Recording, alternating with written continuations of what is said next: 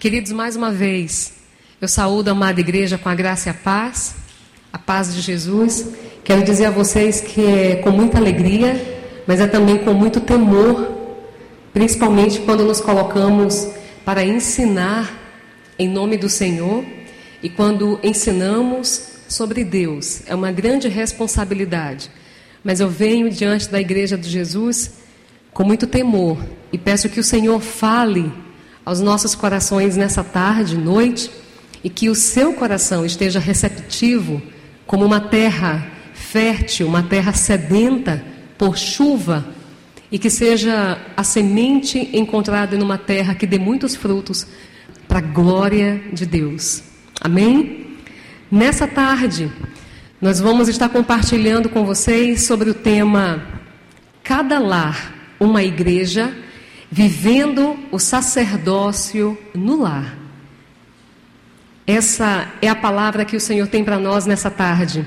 E eu quero convidar você para abrir a sua Bíblia no texto de 1 Pedro, lá no finalzinho do, do Novo Testamento, 1 Pedro, no capítulo 2, do versículo 1 ao verso 9. Nós vamos fazer essa leitura, você vai acompanhar comigo.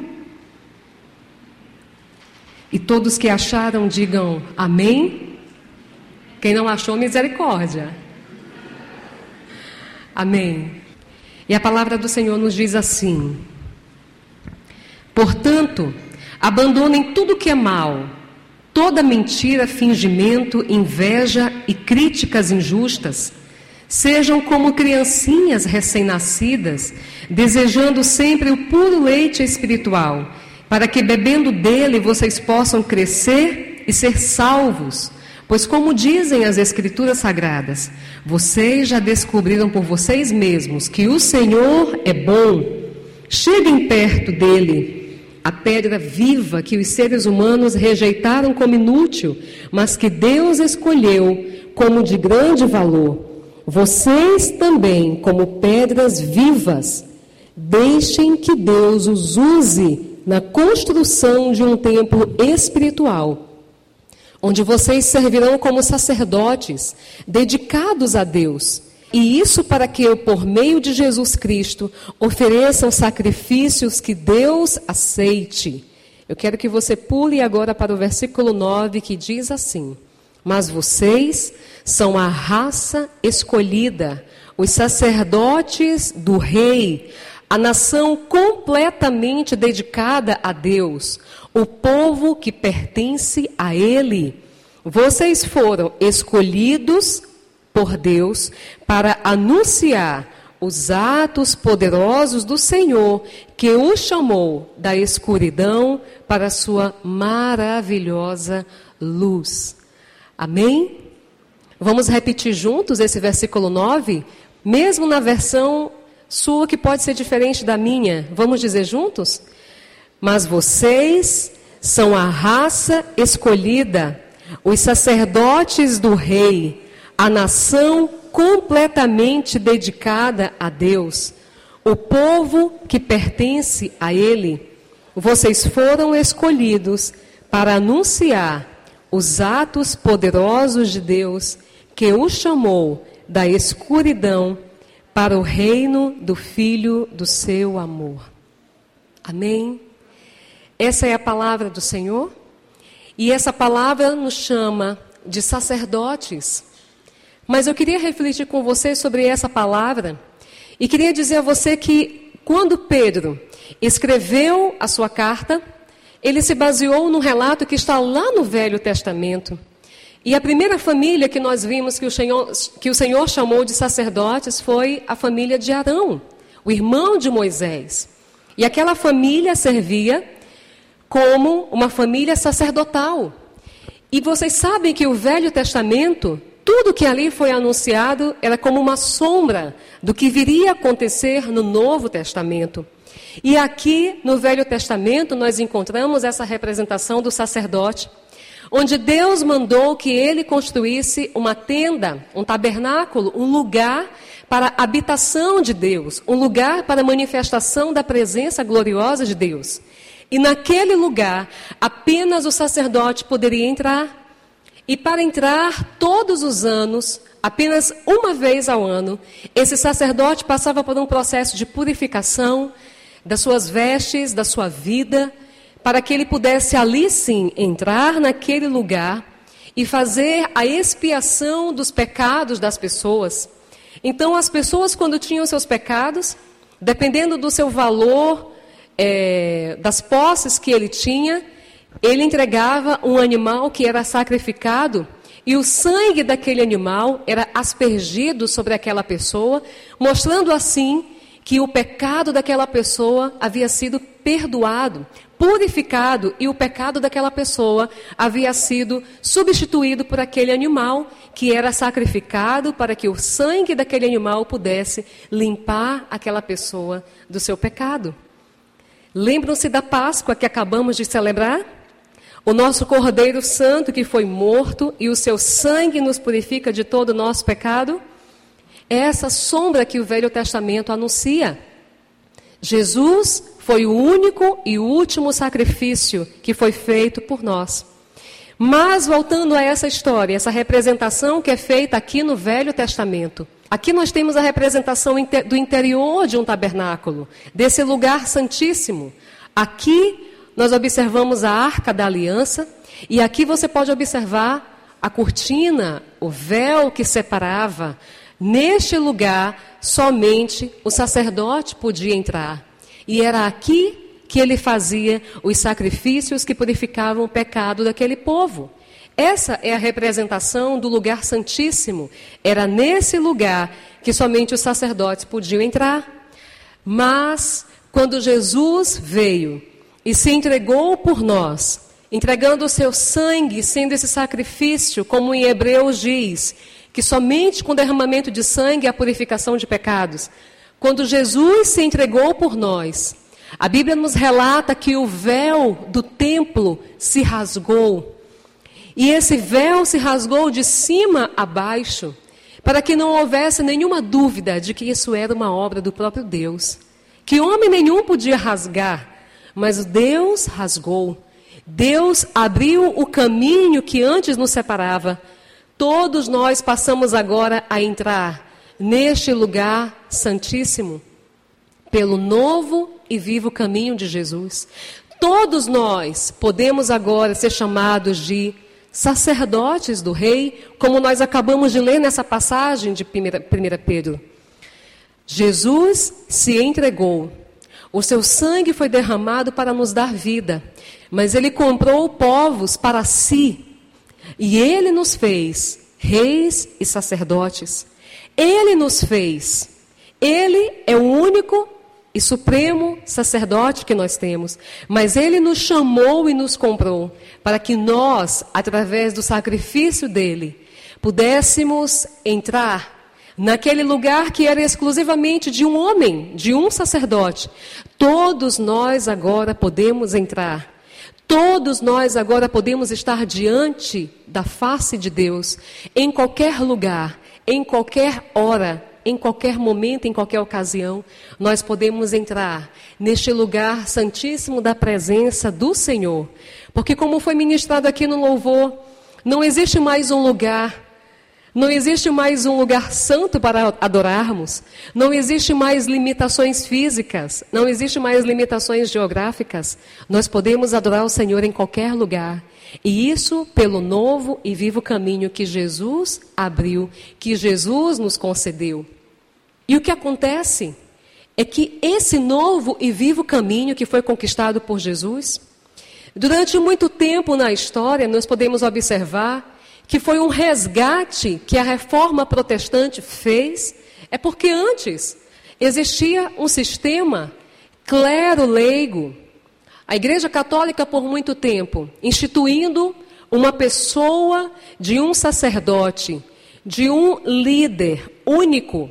Agora o povo precisava buscar um ser especial, um ser religioso, para confessar os seus pecados, para pedir ali dele uma, um pagamento pelos seus pecados.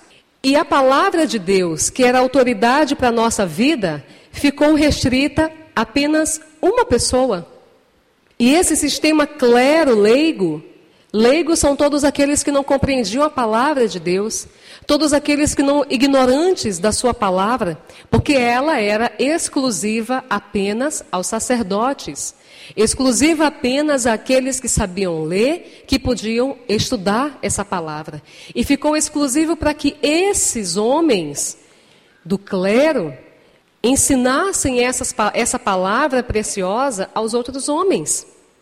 Mas o que Jesus fez por nós foi totalmente diferente, e essa foi uma das maiores contribuições da reforma protestante e que amadurecemos até os dias de hoje. E foi justamente o que a reforma protestante resgatou: o sacerdócio de todos os crentes.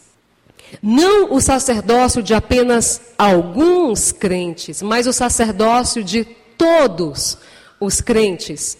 Quando Martinho Lutero, naquele dia, é, instituiu que a palavra de Deus deveria ser impressa em todas as línguas, para que todos tivessem acesso, e não apenas algumas pessoas, para que essa palavra fosse ensinada, porque eu não poderia ficar comprando pedaços do céu, pedaços de terreno no céu, quando a palavra de Deus não deveria ser exclusiva a alguns, mas a todos os homens.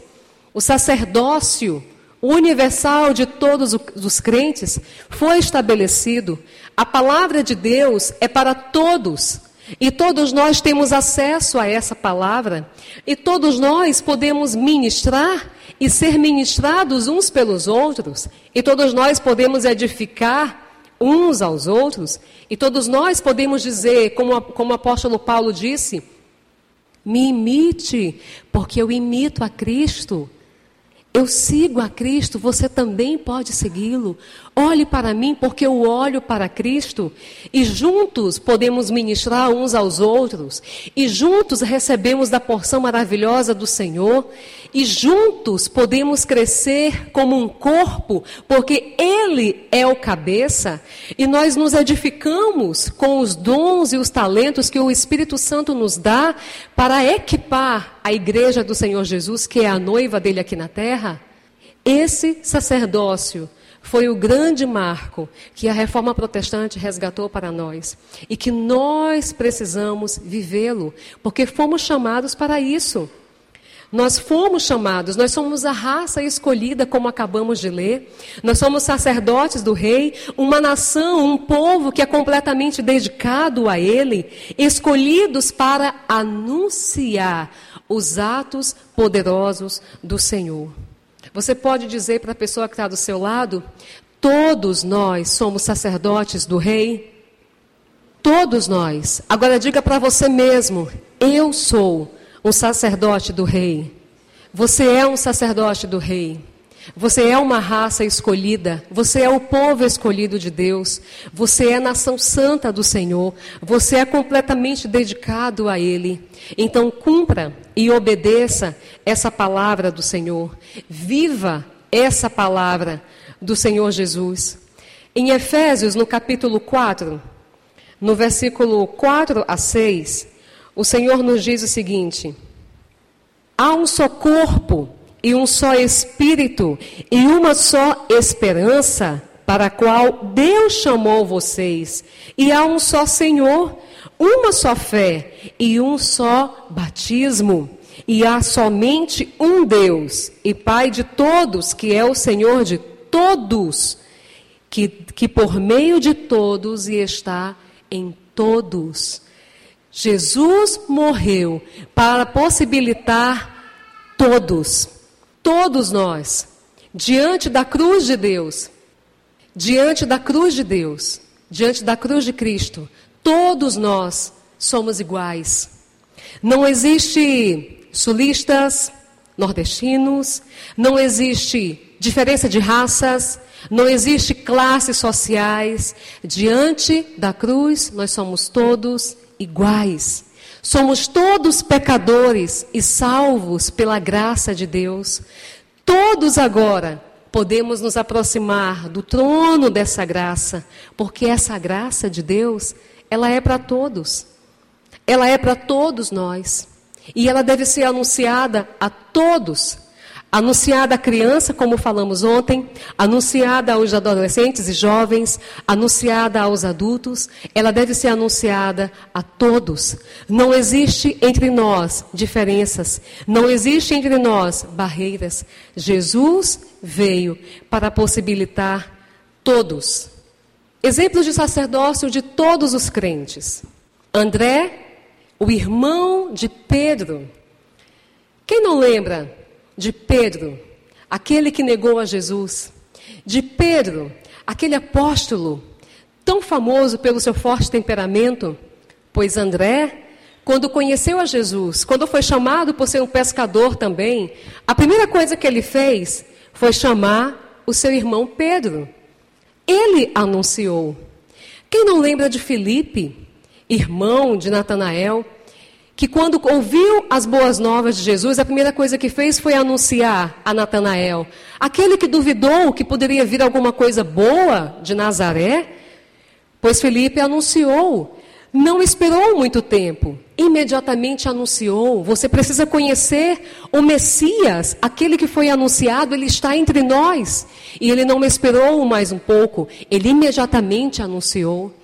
Quem se lembra da mulher samaritana? Aquela mulher que conheceu Jesus na beira do poço, aquela mulher que se surpreendeu, porque Jesus, um homem, um judeu, falava com uma samaritana, imediatamente após receber a promessa de que teria a água da vida, o que aquela mulher fez? Ela correu para anunciar a todas as pessoas da cidade que ela havia encontrado um profeta. Ela havia encontrado o Messias. Ela havia encontrado aquele que sabia tudo sobre a sua vida. E ela não perdeu tempo. Ela não deixou-se passar o tempo para dizer assim: ah, eu tenho que me preparar melhor. Eu tenho que frequentar melhor uma, uma escola bíblica. Eu tenho que passar por cursos de liderança. Eu tenho que ser forjada melhor para poder anunciar, porque senão as pessoas não vão acreditar em mim. Nenhum desses Esperaram muito tempo para anunciar. Nenhum desses deixaram, porque aquela palavra, aquilo que conheceram, aquele a quem eles conheceram, deveria ser anunciado com a maior rapidez e urgência. Foi o que André fez, foi o que Felipe fez, foi o que a samaritana fez e foi o que Paulo fez também. Paulo, que até pouco tempo era chamado de Saulo, o perseguidor, Passou de perseguidor para ser perseguido. E no mesmo momento em que ele recebeu aquela luz que o cegou, em que ele caiu no chão e passou três dias cego, orando, meditando, refletindo, e quando recebeu a visita de Ananias, e quando foi curado milagrosamente da sua cegueira e que seus olhos abriram, qual foi a primeira coisa que ele fez? Anunciar. Anunciar Cristo porque ele tinha desejo de conhecer a cruz de Cristo, anunciar. Ser sacerdote do rei é anunciar os atos poderosos do Senhor. Ser sacerdote do rei é anunciar aquele que encontrou você. Ser sacerdote do rei é proclamar a nova vida que você encontrou no Senhor, a nova vida que você tem no Senhor. Ser sacerdote do rei é ser obediente obediente ao Senhor Jesus, assim como esses crentes também foram obedientes ao Senhor.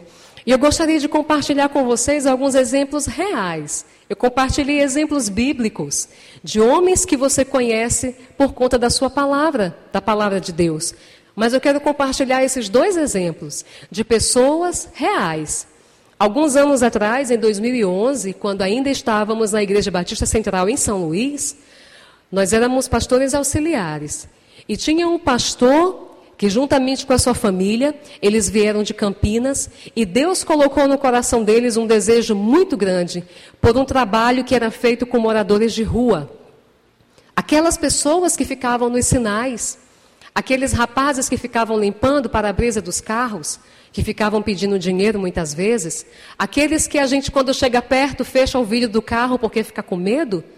Eles tinham um amor, um trabalho muito precioso para desenvolver com essas pessoas, marginalizadas pela sociedade, rejeitados pela sociedade e muitas vezes por nós, Igreja do Senhor. pois esse casal desenvolveu um projeto de tirar moradores de rua. E esses dois rapazes, o Anelson e o Antônio, eles eram moradores de rua. E esse é o pastor Marcos. E aqui são seus dois filhos. Esse pastor, juntamente com sua esposa, iniciaram esse projeto. E esses dois rapazes, eles são fruto de um projeto que recebeu muitos homens retirados da rua. Muitas vidas foram resgatadas. Mas esses dois, por que, que eu estou mostrando eles? Porque quando o pastor Marcos foi embora de São Luís, ele levou para o Espírito Santo esses dois rapazes. E hoje ele não tem mais só dois filhos, ele tem quatro filhos. Esses rapazes foram resgatados, não só das ruas, mas foram resgatados para Jesus. E hoje eles têm a sua dignidade, eles têm família, eles têm emprego, eles têm uma nova vida. O Antônio, casado hoje, tem inclusive um filhinho. E ele iniciou, ambos iniciaram, na verdade, um ministério. Eles deram continuidade, eles deram aquilo que de graça eles receberam. Eles receberam o favor do Senhor. Eles receberam a misericórdia do Senhor através da vida de um dos seus servos. E é isso que eles fazem hoje. Eles desenvolvem também o mesmo ministério que foi feito com eles, o mesmo que os alcançou, é o que eles fazem hoje. E essas pessoas, eles não esperaram muito tempo, assim como Felipe, assim como a mulher samaritana, assim como Paulo, eles não esperaram muito tempo, até porque eles não tinham muita escolaridade. Hoje eles continuaram os estudos e concluíram. Mas esses homens tinham um amor e um ardor que queimava em seus corações em anunciar aquele Jesus que os encontrou na rua, aquele Jesus que os resgatou lá na lama do pecado onde eles estavam. Eles não perderam tempo, eles continuaram realizando o ministério que o Senhor começou na vida deles no dia em que eles foram resgatados da rua. Às vezes a gente coloca tantas barreiras às vezes nós colocamos tanta dificuldade para anunciar. Às vezes nós colocamos tantos impedimentos para exercer aquilo que fomos chamados para ser sacerdotes. Às vezes nós colocamos tanta expectativa em nossos líderes. Às vezes nós delegamos tudo para aqueles como se nós não fôssemos chamados. Eu estou mostrando para vocês exemplos de pessoas simples, de pessoas humildes, de pessoas que foram retiradas da rua e de um homem que simplesmente obedeceu a Deus e passou por cima de muitas críticas e passou por cima de muitas barreiras, de muita gente que chamava ele de louco. Você é louco, rapaz? Ficar se envolvendo com esses homens? Homens que vinham da rua com tuberculose. A maioria deles são portadores de HIV. A maioria deles tem histórias terríveis, possessão maligna. Mas esse homem entregou sua vida. E esse homem e essa mulher muito nos inspiraram, muito nos ensinaram. Como foi precioso o tempo que estivemos juntos, porque eles entenderam que eles são sacerdotes do Rei. Que você entenda também, nessa tarde, nessa noite, que você é um sacerdote do Rei. Essa frase que eu quero mostrar para vocês não sei se todos conseguem observar bem direitinho, mas isso aqui é um pé de mamão. Mas é um pé de mamão num lugar um pouco estranho. Aqui é um muro de concreto. Mas a frase nos diz assim: não importa o lugar onde você nasceu, não importa as dificuldades que você está enfrentando, você precisa crer que você nasceu para dar frutos. Amém? Você nasceu para dar frutos. E frutos fiéis, frutos que permanecem, frutos para a glória de Deus. Você não coloque dificuldades na sua história. Não coloque dificuldades nem desculpas na sua família de origem. Não coloque dificuldades no seu temperamento. Não coloque dificuldades no seu cônjuge. Não coloque dificuldades nos seus filhos. Você nasceu para dar frutos. E frutos que não são para você, mas são frutos para a glória de Deus. Frutos que o mundo vai ver e frutos que Deus vai olhar e vai ver: esse é um servo fiel, Esse é um filho que está dando frutos para a glória do meu nome. Essa outra irmã, eu quero dar um exemplo dela também, que é uma pessoa comum. É uma pessoa que foi alcançada, muitas vezes até sem palavras. Ela foi alcançada por exemplo. Essa irmã, eu a conheci numa sala de aula. Eu tive um trabalho, eu sou professora, mas durante um tempo eu precisei fazer um outro curso. Fui fazer um outro vestibular, tive a oportunidade de entrar numa outra graduação e conheci essa irmã. Ela foi minha professora num curso técnico, mas era uma professora que os alunos não gostavam muito dela. Era uma professora muito rígida, muito exigente, às vezes mal-humorada. E eu entrei nesse curso e ela se sentiu um pouco incomodada com a minha presença ali. Mas eu anotei um dia o nome dessa professora no meu caderno, num caderninho de oração, porque eu descobri que ela era desviada. Eu descobri que ela, porque ela estava saindo com alguns alunos, estava bebendo com esses alunos, tendo uma vida um pouco promíscua. Mas eu descobri que ela era desviada, que ela havia conhecido o Evangelho um dia, e eu anotei o, o nome dela no meu caderninho. E fui orando por ela. E o tempo foi passando, o tempo foi passando, até que um dia eu recebi uma mensagem no WhatsApp. Era ela me pedindo oração. Era ela pedindo por uma situação que estava acontecendo no casamento dela. Uma situação que estava acontecendo afetando toda a sua saúde, os seus filhos. E a partir dali, eu tive o privilégio de poder falar de Jesus em conversas que eram longas demais pelo WhatsApp. Ela gosta de conversar muito. Mas o que, que acontece? Eu fui para aquele curso, meus irmãos, somente para conhecer essa mulher. Porque eu não pude concluir esse curso. Mas Deus nos leva para lugares onde Ele quer que sejamos seus pés, suas mãos, sua boca. Ele quer simplesmente nos usar. E Ele tem seus propósitos. Eu sei que essa irmã, ela de uma forma espantosa, ela se reconciliou com Jesus. Quando ela se reconciliou com Jesus, automaticamente ela levou os seus dois filhos para a igreja.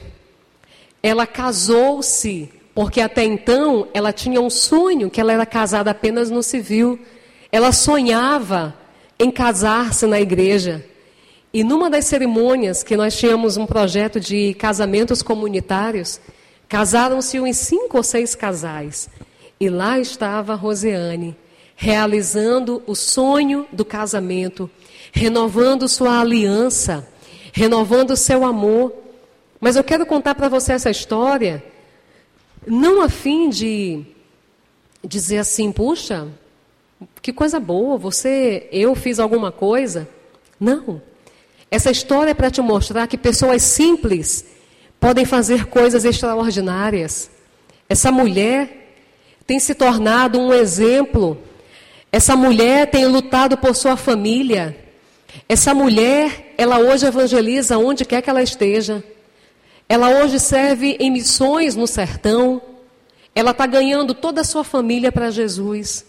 Essa mulher está tendo o prazer de ser um instrumento e de viver o sacerdócio que o Senhor deu a ela. Essa mulher tem sido uma bênção nas mãos de Deus. E tem sido um privilégio, ainda mesmo que distante, ouvir o seu testemunho e poder orar por ela. Mas quem disse que crianças também não podem ser usadas por Jesus? Quem disse que crianças também não exercem seu sacerdócio? Essa daqui é porque a setinha ficou um pouco escura. Essa aqui é Ana Clara. Essa foi a nossa última célula que tivemos lá em São Luís. Essa célula, uma célula mista, tínhamos pessoas de várias idades, casais, solteiros, viúvas. E nessa célula, nós tivemos o privilégio de conhecer essa família através dessa menina. Essa criança atraiu toda a sua família. A primeira a se converter foi a sua avó, que está. Ela não está aqui nessa foto. Ah, ela está aqui, ó. A primeira a se converter foi essa vovó aqui. E depois toda a sua família foi levada para a igreja. Quantos não viram crianças sendo usada por Deus para levar toda a sua família para a igreja? Uma criança exercendo também o seu sacerdócio. Uma criança que nasceu de novo, que ouviu a voz de Deus, que foi tocada pelo Espírito Santo, foi um instrumento usado por Deus para atrair toda a sua família. E é isso o que Deus faz quando nós nos colocamos em Suas mãos. É isso que Deus faz quando Ele quer nos usar. Mas existe também um grande problema que afeta as nossas igrejas, que afeta nossas vidas, quando nós muitas vezes não obedecemos ao chamado que temos como sacerdotes. E quando nós achamos, ainda naquela mesma visão do sistema clero-leigo, quando nós depositamos toda a nossa confiança, toda a nossa fé e também colocamos toda a nossa expectativa naqueles líderes.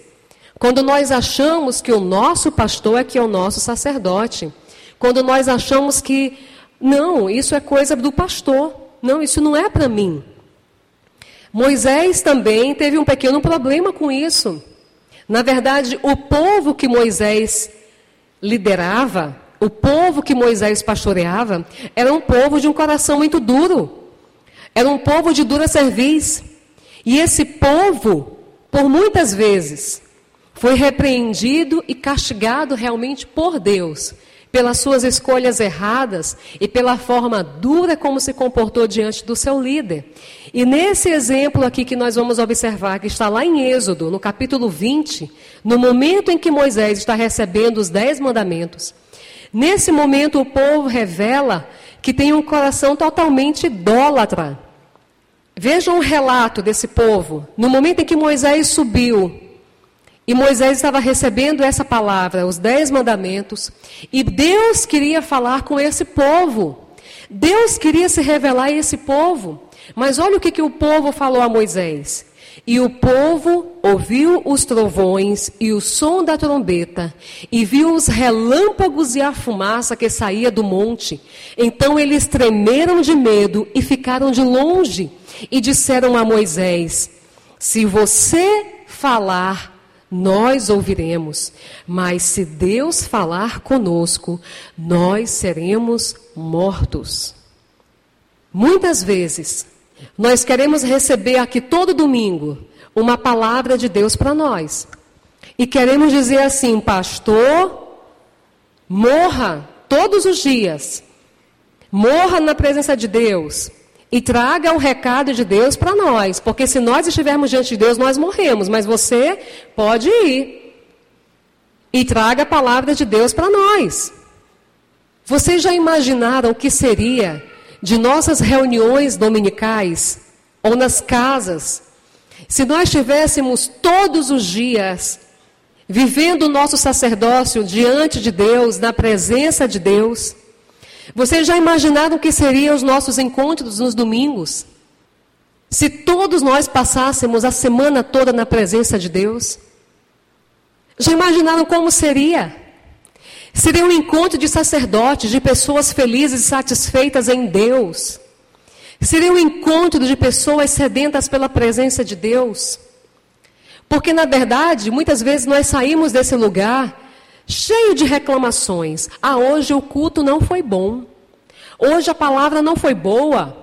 Hoje o louvor não foi muito bom. Como se o culto fosse para nós. Quando na verdade esquecemos que esse tempo aqui juntos é um culto para Deus. É Ele que tem que receber e dizer: não foi bom. É Ele que tem que dizer: o seu coração não foi entregue totalmente a mim. É Ele. Esse culto não é para nos agradar, esse culto é para Deus. Mas muitas vezes nós viemos para cá com uma expectativa sobrenatural de que o pastor fale conosco, de que essa palavra venha até nós, porque nós temos uma idolatria pelos nossos líderes, assim como esse povo teve por Moisés. Esse povo não entendia. Esse povo era um povo duro. E às vezes nós nos comportamos da mesma forma. Com uma dureza de coração para obedecer o nosso chamado de sermos sacerdotes. Todos nós fomos chamados para estar na presença de Deus. O véu que antes nos separava já não separa mais, nós cantamos isso. Mas nós achamos que apenas alguns devem morrer para si. Se o evangelho fosse para ser fácil e vivido, ele não deveria ser chamado de evangelho da cruz. Mas nós fomos chamados para morrer todos os dias. E quando nós estamos lá no nosso jardim secreto, lá no nosso quarto de escuta, quando estamos diante dessa palavra e diante de Deus, alguma coisa em nós tem que morrer. Alguma coisa em nós tem que morrer. O pecado tem que morrer. Nós temos que morrer para o nosso eu e para as nossas vontades, para que possamos ouvir a voz de Deus e ser sensíveis à sua direção. Mas às vezes nós não temos tempo para buscar a Deus. Então a gente fica a semana todinha correndo atrás do vento, correndo atrás do nosso trabalho, correndo atrás da nossa vida, e queremos chegar no domingo e dizer: e aí, pastor, o senhor morreu durante a semana? Cadê a palavra? Fale conosco, porque se nós falarmos com Deus, nós morreremos. Isso não é ser sacerdote. Isso não é viver o sacerdócio de Deus para nós. Isso é continuar esperando que um sacerdote venha falar conosco. E não é essa a vontade de Deus para a sua igreja. Existem três relacionamentos básicos que o apóstolo Paulo fala para nós em sua palavra. No livro de Efésios, a partir do capítulo 5, o apóstolo Paulo se dedica a falar de três grandes áreas de relacionamento onde eu e você somos chamados para exercer o nosso sacerdócio. E o primeiro deles é o relacionamento marido e mulher. O apóstolo Paulo dedica o capítulo inteiro para falar de como os maridos devem reagir, de como eles devem viver e amar suas esposas, e de como suas esposas devem amar e submeter-se aos seus maridos. Logo em seguida, o apóstolo Paulo fala também sobre o relacionamento pais e filhos. Quando ele diz para os pais não irritarem os seus filhos, mas criarem os seus filhos no amor e na admoestação do Senhor que foi o que nós conversamos ontem sobre a criação de filhos no lar. E uma terceira área de relacionamento que o apóstolo Paulo fala para nós nessa carta é a relação patrão e empregado. Ou seja, como você reage sob liderança, como você reage com seus liderados, como você reage também com as suas autoridades no seu ambiente de trabalho. São essas áreas tão fundamentais em que nós temos o privilégio de exercer o sacerdócio que o Senhor chamou para todos nós. Porque o sacerdócio nós fazemos quando? Quando servimos aos outros, quando ministramos aos outros e também quando dedicamos a Deus a nossa adoração em forma de serviço. Isso é ser sacerdote do Rei. E eu quero falar agora um pouquinho para vocês sobre vivendo o sacerdócio do lar. E eu vou pedir que você coloque para mim, se você conseguir, porque eu percebo que quando eu coloco aqui, ele não vai. Não está indo, né? Então, viver o sacerdócio no lar. O apóstolo Paulo fala muito para nós, e nós já ouvimos desde ontem falar sobre o relacionamento marido e mulher. E existe uma palavra que às vezes ela causa um pouco de confusão em nossa cabeça. E muitas vezes parece um pouco contraditório quando nós falamos dessa situação do sacerdócio no lar. Às vezes nós confundimos a palavra governo e sacerdócio. Na verdade, o apóstolo Paulo, quando ele fala lá em 1 Coríntios, no capítulo 11, versículo 3, ele diz: Quero, entretanto, que saibais que Cristo é o cabeça de todo homem o homem, o cabeça da mulher, e Deus, o cabeça de Cristo. Eu vou ler mais uma vez esse versículo. Entretanto, quero que saiba que Cristo é o cabeça de todo homem, o homem, o cabeça da mulher, e Deus, o cabeça de Cristo. Na verdade, esse texto bíblico, O apóstolo Paulo quer nos ensinar que existe uma hierarquia, existe um governo. Deus, em primeiro lugar, é o cabeça de Cristo. E Cristo é o cabeça do homem. E o homem é o cabeça de sua mulher. Da sua mulher, não da mulher dos outros. Da sua mulher. O homem é o cabeça da sua mulher. E essa passagem bíblica muitas vezes traz para nós confusão, porque nós falamos assim, que o homem é o sacerdote do lar.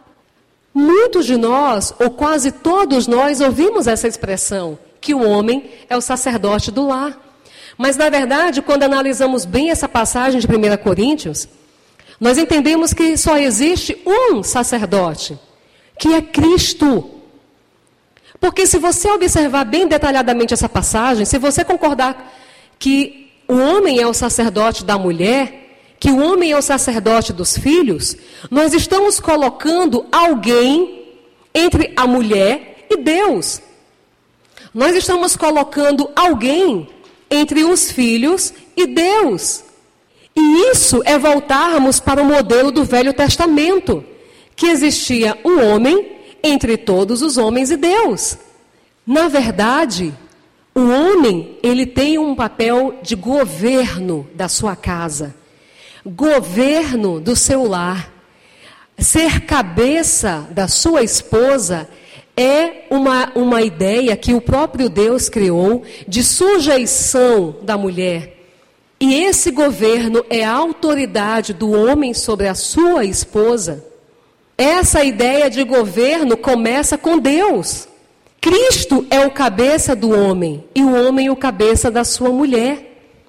Mas na verdade, sacerdócio é de todos. Porque se a gente concordar que existe um sacerdote entre a mulher e Deus, nós não vamos concordar com o que, com que Pedro nos diz, que todos nós somos sacerdotes, nação santa de Deus. Então vai haver contradição e a palavra de Deus ela não se contradiz. Então, na verdade, essa passagem fala para nós que existe um governo do homem, mas não é somente porque o homem ele é o cabeça do lar, significa que somente ele é o sacerdote. Vocês estão compreendendo o que eu estou querendo dizer, meus irmãos? Não é porque o homem é o cabeça do lar que somente ele é o sacerdote. Todo aquele, toda pessoa que é nascida de novo é sacerdote.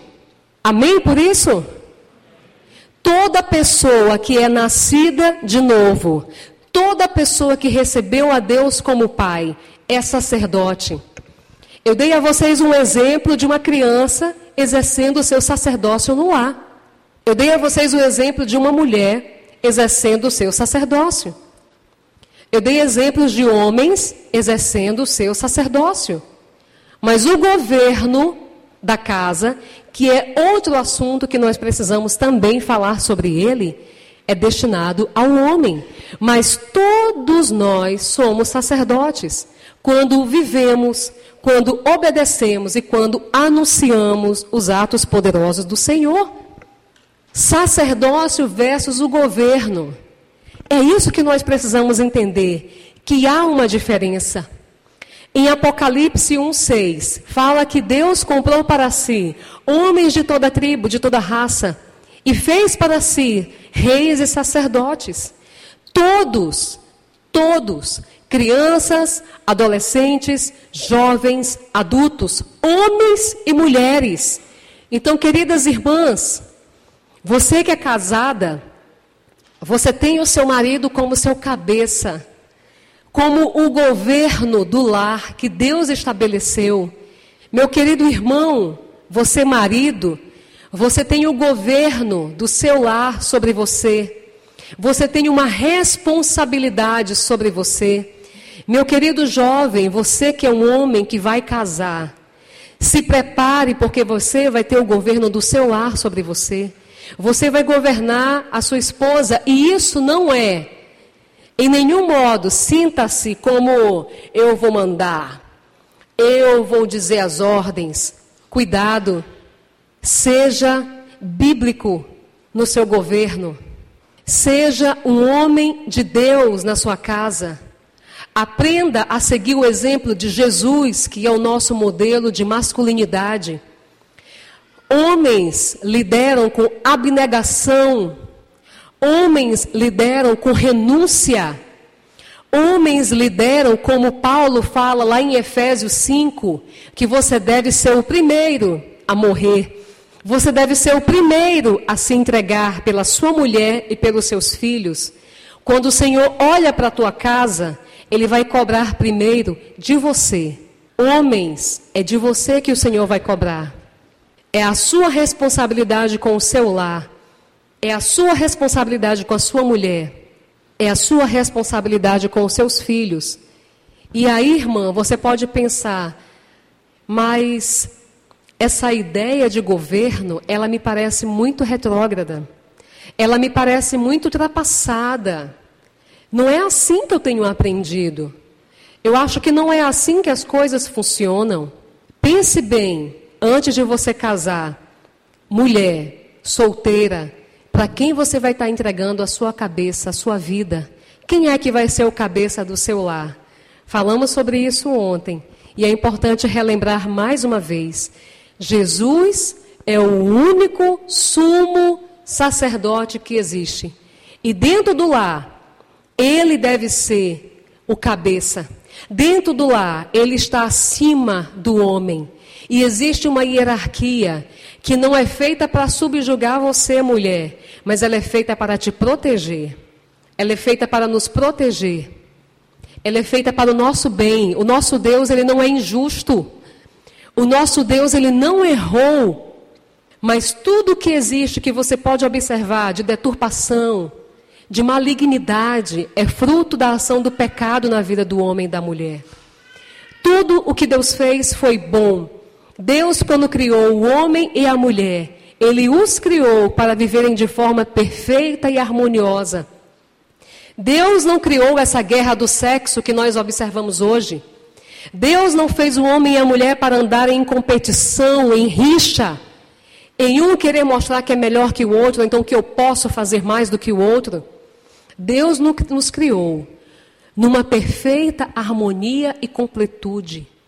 Mas o pecado, ele trouxe para nós toda essa separação e toda essa desgraça que nós podemos observar. Mas quando o evangelho chega até nós, o evangelho, ele chega para redimir, redimir nossas relações, redimir o nosso relacionamento com o homem, redimir o nosso relacionamento com a mulher. O Evangelho tem o poder de restaurar aquilo que o diabo e o pecado destruiu. É esse o poder do Evangelho. É por isso que nós amamos e precisamos dessa preciosa palavra, porque ela nos ensina, ela nos mostra que existe um design divino, ela nos mostra que existe um modelo perfeito do que foi que Deus criou. E quando nós estamos distante desse modelo perfeito e divino, nós facilmente somos enganados pelos modelos de família que o mundo tem nos apresentado e que não é um modelo de família bíblica. Não é o um modelo que Deus sonhou para nós. A liderança familiar no lar, ela é, ela é um mandato divino. Homens, é um mandato divino a liderança no seu lar.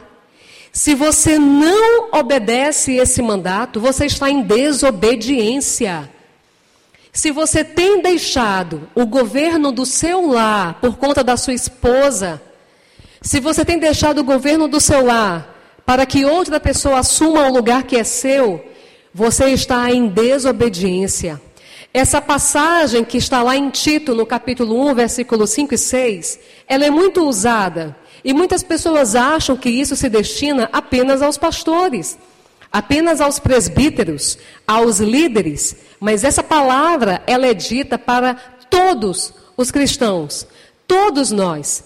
Quando o apóstolo Paulo disse a Tito: Por esta causa eu te deixei em Creta, para que pusesses em ordem as coisas restantes, bem como em cada cidade constituísse presbíteros, líderes, conforme te prescrevi alguém que seja irrepreensível, marido de uma mulher só, que tenha filhos crentes, que não são acusados de dissolução, de divisão e que não são insubordinados. Esse é um mandato divino para você, homem. Que você seja alguém irrepreensível. Não pense que essa palavra ela é somente para o seu pastor. Ó oh, pastor, seja irrepreensível, seja mulher de homem de uma mulher só, que os seus filhos sejam crentes. Muitas vezes é injusto o peso que colocam sobre nós. Eu falo sobre nós porque eu sou esposa de pastor. Eu falo sobre nós porque tenho filhos. E muitas vezes a expectativa que é feita sobre a família do pastor, sobre a sua esposa, sobre seus filhos é injusta e é muitas vezes desumana. Se vocês têm acompanhado as notícias por aí, vocês têm visto que muitos pastores desistem do ministério, deixam as suas igrejas porque a expectativa dos homens é grande demais sobre eles. A quantidade de pastores que têm recorrido ao suicídio é muito grande. E nós deveríamos estar mais atentos a isso, porque nós somos um corpo. O cabeça não é o pastor, o cabeça é Cristo. Pastores também são ovelhas. Pastores também são homens limitados. Quando o Espírito Santo dividiu e distribuiu os dons para o seu povo, ele não disse assim: para esse pastor eu vou dar todos os dons. Para a mulher do pastor, eu vou dar todos os dons. Para você eu vou dar um, para você eu vou dar dois, para você eu vou dar um. Ele não fez isso. Ele distribuiu conforme ele quis. Ele distribuiu conforme a sua poderosa e soberana vontade. Mas você acha que pastores têm todos os dons? Você acha que essa palavra de ser irrepreensível é somente para alguns? Essa palavra é para todos nós. Tanto eu como você devemos ser irrepreensíveis. E essa palavra em especial, ela é para você, homem. Homem, marido, seja irrepreensível. Dentro do seu lar, seja exemplo. Seja pai de filhos crentes. Não delegue a responsabilidade da educação dos seus filhos apenas para sua mulher. Participe Deus vai cobrar de você. Aquilo que Deus te deu, tenha certeza que Deus vai te cobrar. Não vai ser o pastor que vai te cobrar. Não vai ser o teu líder de célula que vai te cobrar. Vai ser aquele quem te deu. Porque ele te deu foi com um propósito. Ele te deu família, foi para você cuidar. Não foi para você largar para outro cuidar. Ele deu família para você cuidar. Você é responsável pela sua família. Você é responsável Ontem nós falamos um pouco sobre masculinidade bíblica. Ontem nós falamos um pouco do que, que ameaça os nossos meninos hoje. Hoje nós falamos, ontem nós falamos sobre o que, que a ausência dos pais causam. Existe uma historinha que Alexandre me apresentou essa semana, que ela se chama O Quadro de Família. E essa historinha diz o seguinte: um pai estava no seu escritório estudando e a filha de cinco anos entrou correndo com um desenho na mão e disse: Pai, pai, olha o desenho que eu fiz. E o pai disse: Agora não, filha, o papai está ocupado, o papai está estudando. E ela insistiu mais uma vez, ele disse: Não, filha, agora não, eu estou estudando. E ela saiu do escritório. Passaram-se cinco minutos, a filha voltou de novo para o escritório. Pai, pai, olha o meu desenho, olha o desenho que eu fiz. E o pai disse: Tá bom, filha, deixa eu ver teu desenho. Me explica teu desenho. E ela foi explicar: Essa aqui é a mamãe, essa aqui é a, é a minha irmã, esse aqui é o cachorro, e disse o nome do cachorro, e essa aqui sou eu. E ele disse: Tá bom, que lindo, tá joia. E a filha saiu do, do escritório. E ele em seguida pensou: Ué, tem todo mundo no, no desenho? E cadê eu? Aí depois ele chama a filha: Filha, Venha cá, por favor. Me explica de novo o teu desenho. E a filhinha foi explicar tudo de novo. Essa aqui sou eu, essa aqui é a irmã, essa aqui é a mamãe, essa aqui é o cachorro. E ele perguntou: Ué, e cadê o papai? E ela respondeu: O papai está na biblioteca. E ele conta no texto que é um fato real, que naquele momento ele caiu em si. E ele percebeu: A minha filha não me vê em casa. Eu estou alcançando um título de doutor, estou terminando um doutorado, mas estou perdendo a minha família. E ele colocou aquele desenho no quadro, como ele havia prometido para a filha, e colocou na sala. Mas ficou extremamente sensibilizado com aquele desenho. Terminou o doutorado e ele disse: Agora eu vou reconquistar minha família. Eu preciso reconquistar minha família. E ele percebeu que todos os títulos que ele havia conquistado, nenhum deles valia a pena. Porque a sua ausência já tinha causado prejuízo demais dentro da sua família, dentro da sua casa. E ele conta no final do texto, como eu já disse, que é um relato real, ele conta que demorou muitos anos, demorou muitos anos para que ele reconquistasse. Mas ele conta que quando as filhas cresceram, elas deram de presente para ele um quadro. Dessa vez, um quadro pintado em que ele estava lá, no meio da família, no meio da, do desenho, no meio da foto. E ele agradeceu a Deus pela oportunidade que teve de perceber a tempo a ausência que ele estava causando e o estrago que ele estava causando na sua família. A masculinidade, ela está correndo sério risco. A masculinidade bíblica tem sido confundida por muitos e muitos homens, e garotos têm aprendido que ser homem é ser macho, no sentido de machismo. Eles não têm aprendido que masculinidade é sinônimo de liderança. E uma liderança servil. Uma liderança que serve a sua família.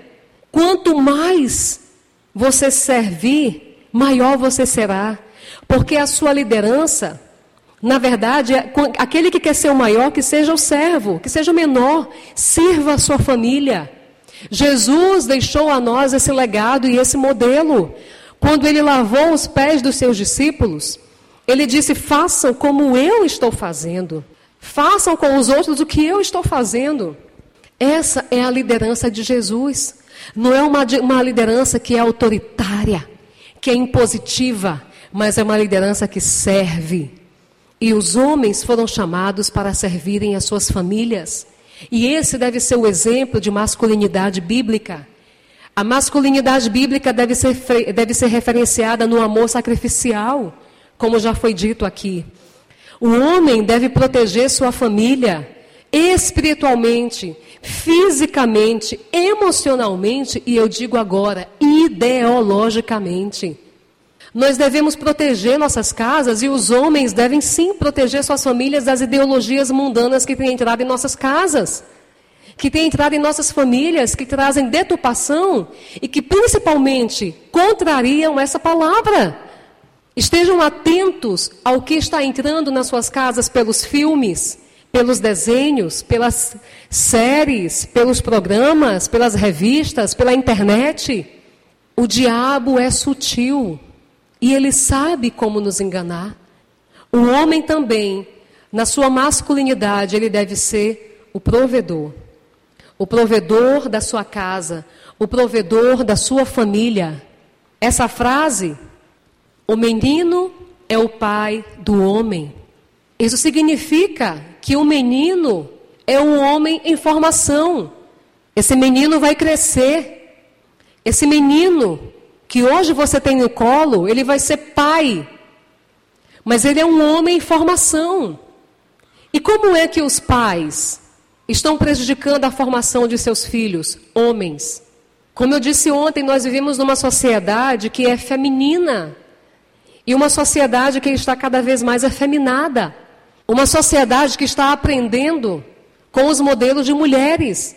E as mulheres têm tomado cada vez mais lugares de liderança porque os homens não assumem. Nós observamos isso dentro das nossas próprias igrejas. A maioria das lideranças são femininas, porque os homens não assumem. Dentro dos lares, são mulheres que assumem responsabilidade espiritual, porque os homens não assumem. Os homens estão ocupados demais com seus trabalhos e acham que isso fica por conta das mulheres. Isso é errado. Foi ensinado que é assim, mas não deve ser assim. A ausência física e emocional dos pais causa um impacto tremendo. E eu vou pedir que os meus irmãos lá de cima coloquem para mim um vídeo. Existe um vídeo que fala do impacto do pai. E eu quero que você atente para esse vídeo e tente ler as legendas desse vídeo. Eu estou te observando, pai. Eu estou observando como você trata minha irmã, como você trata minha mãe. Eu estou observando a sua ética. Eu estou observando o seu exemplo. Homens, vocês são exemplos para os seus filhos. Que sejam exemplos também em fé, que sejam exemplos também em busca por Deus. O menino é o homem em formação. O pai do menino. Eu sempre que vejo esse vídeo eu fico impactada. Porque eu tenho dois filhos. Eu tenho uma menina eu tenho um menino. A responsabilidade de criar um homem e uma mulher é muito grande. Que você tenha esse mesmo impacto no seu coração da responsabilidade que você tem diante dos seus filhos e da sua casa. Porque a masculinidade também ela é vista, e eu peço que vocês observem como os homens tratam suas esposas, como eles tratam seus filhos. A verdadeira masculinidade ela é vista nisso. Não é na macheza, mas é no modo servil que ele tem. Um outro grande modo também que temos visto é o que tem acontecido com as nossas meninas. As nossas meninas hoje se tornam as meninas superpoderosas. São as novas meninas. Existe o famoso empoderamento feminino. O feminismo ele veio como uma resposta ao machismo. Se pudéssemos, falaríamos muito aqui sobre a feminilidade bíblica e sobre o movimento feminista. Esse movimento que veio para contrariar, para dizer basta, para dizer chega. Existe na nossa história uma marca de atrocidades e violências e barbáries contra a mulher. Jesus veio resgatar a dignidade daqueles que eram oprimidos. Jesus veio dizer quem nós somos, e se você, mulher, quer saber quem você é, você precisa ler este livro e saber quem você é, e saber quem Deus é na sua vida, e saber o propósito para o qual você foi criada. Mas as nossas meninas, eu e você, talvez as mais jovens aqui, nós somos fruto de uma sociedade também feminista. Nós crescemos com essas ideias sendo impregnadas em nossas cabeças. Eu, particularmente, cresci com essa ideia, sim. E é por isso que eu busco tanto entender, porque eu quero saber quem eu sou em Deus. Mas o meu pai, não propositalmente, porque ele queria o meu mal, mas o meu pai criou assim: minha filha, o teu marido é teu emprego. Quantas de vocês talvez não ouviram isso? Eu cresci assim estimulada a trabalhar, a estudar, a ser alguém. Porque se eu não estudasse, não tivesse uma carreira, eu não era ninguém. E quantas de nós não acreditam nisso? E quantas de nós não têm dado ouvido a essa mentira? Nós somos alguém, não é pela autonomia, não é pela carreira que nós temos. Nós não somos alguém pelo salário que nós ganhamos. Nós somos alguém porque Ele nos amou primeiro. Nós somos alguém em Deus porque nós somos criadas à Sua imagem e semelhança. E tudo que Deus fez foi bom. Ele não errou quando te fez mulher. Ele não errou quando ele disse que você tinha um governo de um homem sobre a sua cabeça, sobre o seu lar. Ele não errou, ele não foi injusto com você. Mas nós temos dado ouvido. E sabe o que é pior? É que Eva, ela foi instruída de que ela não deveria dar ouvidos àquelas mentiras. Ela não deveria comer daquele fruto. E ainda assim, Eva caiu na tentação de Satanás. E muitas vezes, mesmo nós sendo instruídas, nós ainda assim caímos no engano de Satanás.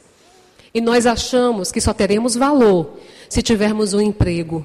Só teremos valor se tivermos uma carreira promissora. Só seremos alguém se tivermos uma profissão.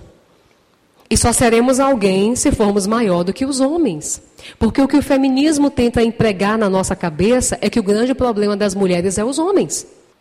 Os homens não são o problema da sua vida. O homem não é o problema da sua vida. O homem, ele é também usado pelo próprio Satanás. Mas o grande inimigo da sua vida é Satanás. O seu grande inimigo é o diabo. O seu problema é o pecado do coração do homem, é o pecado do seu coração. Esse é o grande problema. Então as nossas filhas, elas estão sendo cada vez mais empoderadas. As nossas, a nossa feminilidade, ela está sendo corrompida. A nossa feminilidade, ela está em perigo diante da proposta de Deus. Se vocês observarem o dia 8 de março, ele não é comemorado o dia da mulher redimida. Ele não é comemorado o dia da mulher que foi criada, como no Éden. Ele não é comemorado o dia da mulher que vive para a sua família, que ama o seu lar, que respeita e honra seu marido. Ele é o dia que é comemorado a mulher empoderada, a mulher que é dona do seu útero, do seu corpo, que diz as suas regras e dá a sua voz. E nós precisamos atentar para isso. Existe também uma falta de referência nas nossas meninas. Existe também uma ausência e esse feminismo, ele chegou com uma proposta, e na verdade, pela sua terceira onda que nós já vivemos, ele hoje se tornou um feminismo radical, onde ele tenta destruir o homem. Mulheres tentam destruir os homens. Nós não precisamos dos homens, nós não queremos os homens. Eles são o problema da nossa vida. Esse radicalismo, esse exagero, isso é diabólico. Querida, se você tem dúvidas, se você tem dificuldade para entender sobre esse assunto, sobre submissão, sobre o governo do lar, em nome de Jesus, busque estudar a palavra de Deus. Busque ler livros cristãos que vão te auxiliar nessa compreensão, mas não deixe de viver o propósito de Deus para a sua vida. Não deixe de viver o que Deus tem para você. Se vocês observarem, eu coloquei aqui embaixo linha do tempo das princesas. Os desenhos da Disney, se vocês observarem, as meninas e mães devem saber muito bem o que eu vou falar. Há uma evolução nessas histórias. A Branca de Neve, a Cinderela, a Bela Adormecida, são princesas que, se você observar, são princesas que eram despertadas por um príncipe. Um beijo de amor as libertava de encantos e de magias e de feitiços. As princesas esperavam um príncipe. Logo em seguida, você vai vendo que vai existindo uma evolução na vida dessas princesas. Essa evolução dos desenhos animados, essa evolução das histórias da Disney, elas também acompanham essa mesma evolução que aconteceu na vida das mulheres. Quem não se lembra da personagem valente? Quem não se lembra desse filme? Essa princesa não quer mais casar. Essa princesa termina sua história sozinha. Essa princesa, ela não é como as outras. Ela é uma princesa que ensina para as meninas que elas não precisam de homem. Elas nem devem querer, porque elas são muito bem resolvidas. Cabelos soltos ao vento, não precisam mais de maquiagem nem de coques. As feministas pregam que depilar-se, isso é ir contra o seu corpo, e elas andam por aí com as axilas peludas, pernas peludas, Há uma personagem de uma história que é a mais recente princesa da Disney, é a mais empoderada. É a Moana. A Moana é uma princesa linda, porém ela é uma princesa que é apresentada diante de um homem sem autonomia, sem liderança, que é um medroso e que a deixa ir sozinha enfrentar a fúria do mar do oceano e resgatar o objetivo da sua ilha. Essa é a princesa mais empoderada que existe. Talvez o que nós precisamos fazer não é não deixar nossas filhas assistirem, mas é sentar com elas e assistir com elas e explicar explicar a elas o que está acontecendo. Os desenhos infantis, eles têm um grande propósito de modelar o comportamento das crianças. Bob Esponja não tem família. Peppa Pig chama seu pai de bobinho. O seu pai é um banana. Ele só faz coisas erradas. As mães desses desenhos infantis são sempre mulheres determinadas, mulheres de liderança, mulheres sábias, mas os homens são apresentados como bobos.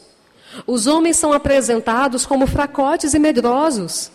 Não é isso que nós queremos ensinar para as nossas filhas. Não é isso que nós queremos que os seus maridos sejam. Por favor, homens, não sejam assim. As nossas meninas devem se casar com homens. E casamento não é coisa para menino, mas é isso que a gente vê hoje em dia. Homens que na verdade são apenas grandes por fora, mas são meninos na cabeça. Isso tudo se deve a uma criação também que é dada de forma errada, com ausência de pai, ausência de masculinidade. Existe também um autor que se dedicou a escrever sobre o feminismo evangélico, o pastor Gruden.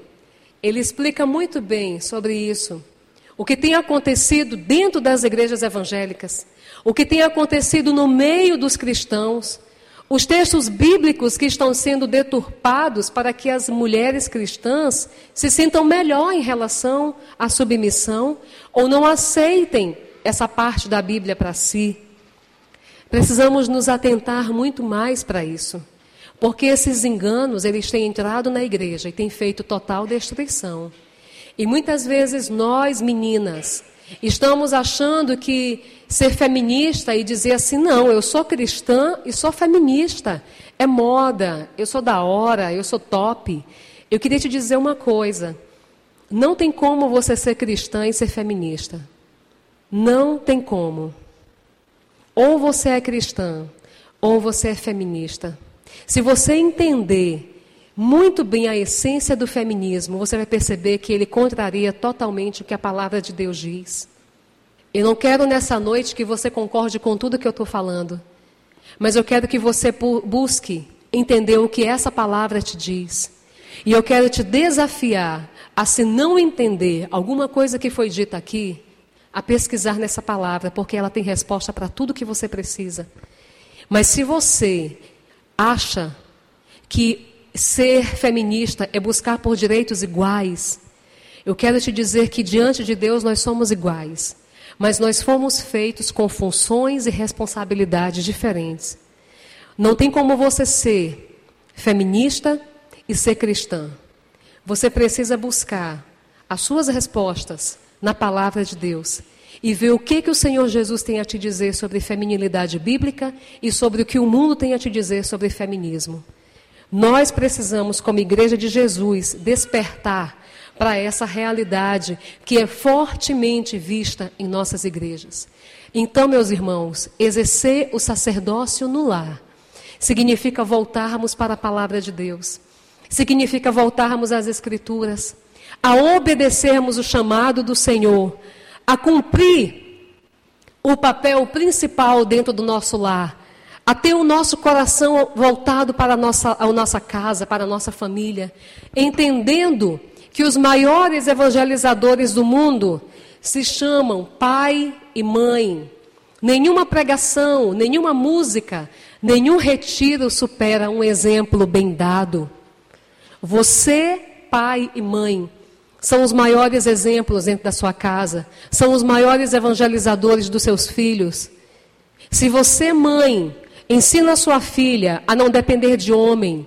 Se você, pai, ensina sua filha a buscar um emprego para ser bem-sucedido e para ser alguém, eu queria te dizer que você deve estimular suas filhas a estudarem, não para terem um bom emprego ou serem alguém, mas estudarem para serem servas melhores e usadas por Deus, porque alguém elas já são. Elas são alguém em Cristo, quando elas o recebem, elas são filhas de Deus quando elas o recebem como pai. Elas são alguém de valor, não porque você dá a elas valor, mas porque Deus as fez como valorosas. E você precisa apenas canalizar e ensiná-las no caminho que, ela deve, que elas devem andar. Você deve ensinar os seus filhos no caminho que eles devem andar. Nós falamos sobre isso ontem e essa imagem vem colocar hoje. Comece a ensinar a criança desde cedo, porque elas começam a pecar desde cedo. Seja exemplo no seu lar. Seja exemplo na sua casa. E eu queria dizer para você, mulher, que você pode trabalhar, você pode sim. Eu não estou aqui dizendo que você não pode trabalhar. Eu também trabalhei. Eu também entendi o valor do trabalho. Mas eu quero te dizer que o lugar seu é onde Deus disser. O seu lugar é onde Deus disser. E você só vai saber esse lugar quando você entender o propósito para o qual você foi criada em Deus. Esse lugar você vai descobrir em Deus.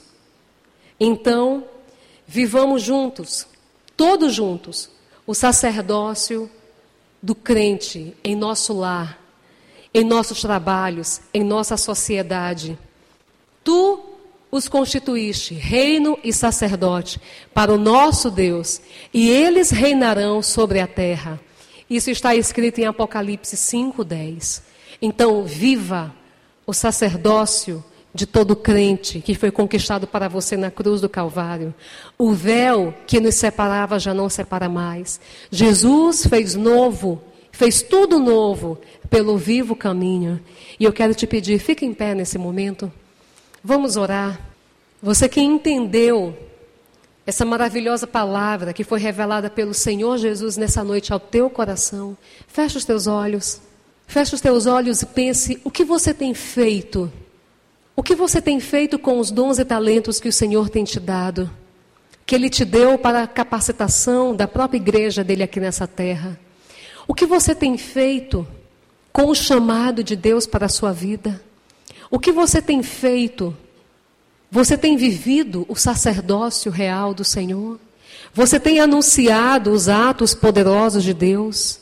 Você tem vivido completamente dedicado a Deus? Você tem vivido como um povo que pertence exclusivamente a Ele? Em nome de Jesus, se arrependa se você não tem vivido como o Senhor quer que você viva. Se você não tem vivido em santidade.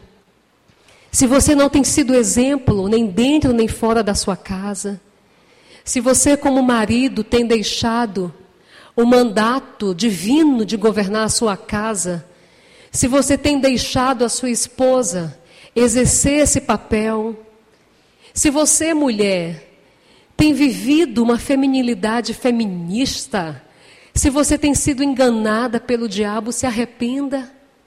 Se arrependa. Deseje ser a mulher que o Senhor sonhou para você. Deseje ser feminina, biblicamente. Deseje ser exemplo para suas filhas. Deseje ser exemplo para as mulheres mais novas na sua igreja. Senhor Jesus, nós nos colocamos diante do Senhor, Pai, porque tudo o que precisamos vem de Ti. Nós precisamos da tua graça, do teu perdão. Nós precisamos da tua misericórdia sobre nossas vidas. Nós precisamos, ó Pai, do teu tratar em nossa alma. Nós necessitamos, Pai, da tua intervenção nas nossas vidas, na forma como nós pensamos, na forma como interpretamos a tua palavra, na forma como vivemos a tua palavra, na forma como lidamos dentro das nossas casas e fora delas. Pai, em nome de Jesus, nós queremos te pedir, ajuda-nos. Ajuda-nos a voltar ao início de tudo no relacionamento contigo. Ajuda-nos a, a, nos arrepender, a voltar onde caímos e a recomeçar com o Senhor. Pai, restabeleça os nossos relacionamentos contigo em primeiro lugar. Que homens e mulheres, que nós possamos caminhar juntos com os nossos irmãos que homens e mulheres vivam para a tua glória. Que homens e mulheres vivam o evangelho que redime, que restaura os nossos relacionamentos. Que homens e mulheres possam se enxergar como o Senhor nos enxerga, com misericórdia, com amor, com piedade. Senhor, nos ajude a compreender as tuas verdades. Instiga-nos, ó Espírito Santo de Deus, a ter fome e sede pela tua palavra. Que todas as nossas dúvidas sejam satisfeitas em ti. Que todas as nossas vontades sejam supridas em ti. Se nós mulheres caminhamos, ó Deus, buscando o reconhecimento dos homens, nos perdoe. Se buscamos, ó Deus, o reconhecimento no trabalho, se achamos que precisamos ter um emprego para sermos alguém, nos perdoe. Ajuda-nos a olhar para Ti. Ajuda-nos a descansar em Ti. Ajuda-nos a receber o Teu amor. Livra-nos dos enganos do diabo. Livra-nos dos enganos desse tempo, desse mundo. Queremos ter os nossos olhos voltados para Ti, Pai. Queremos estar no centro da tua vontade e queremos viver o evangelho que glorifica o teu nome. Que nossas casas, que nossas famílias, que nossos filhos possam viver para a tua glória. Eu te peço tudo isso, Pai, em nome de Jesus. Amém. Que Deus abençoe a sua igreja, que Deus abençoe sua vida e que essa palavra possa ficar no seu coração e que você viva o sacerdócio que o Senhor conquistou para você e te chamou para exercer aqui nessa terra. Amém.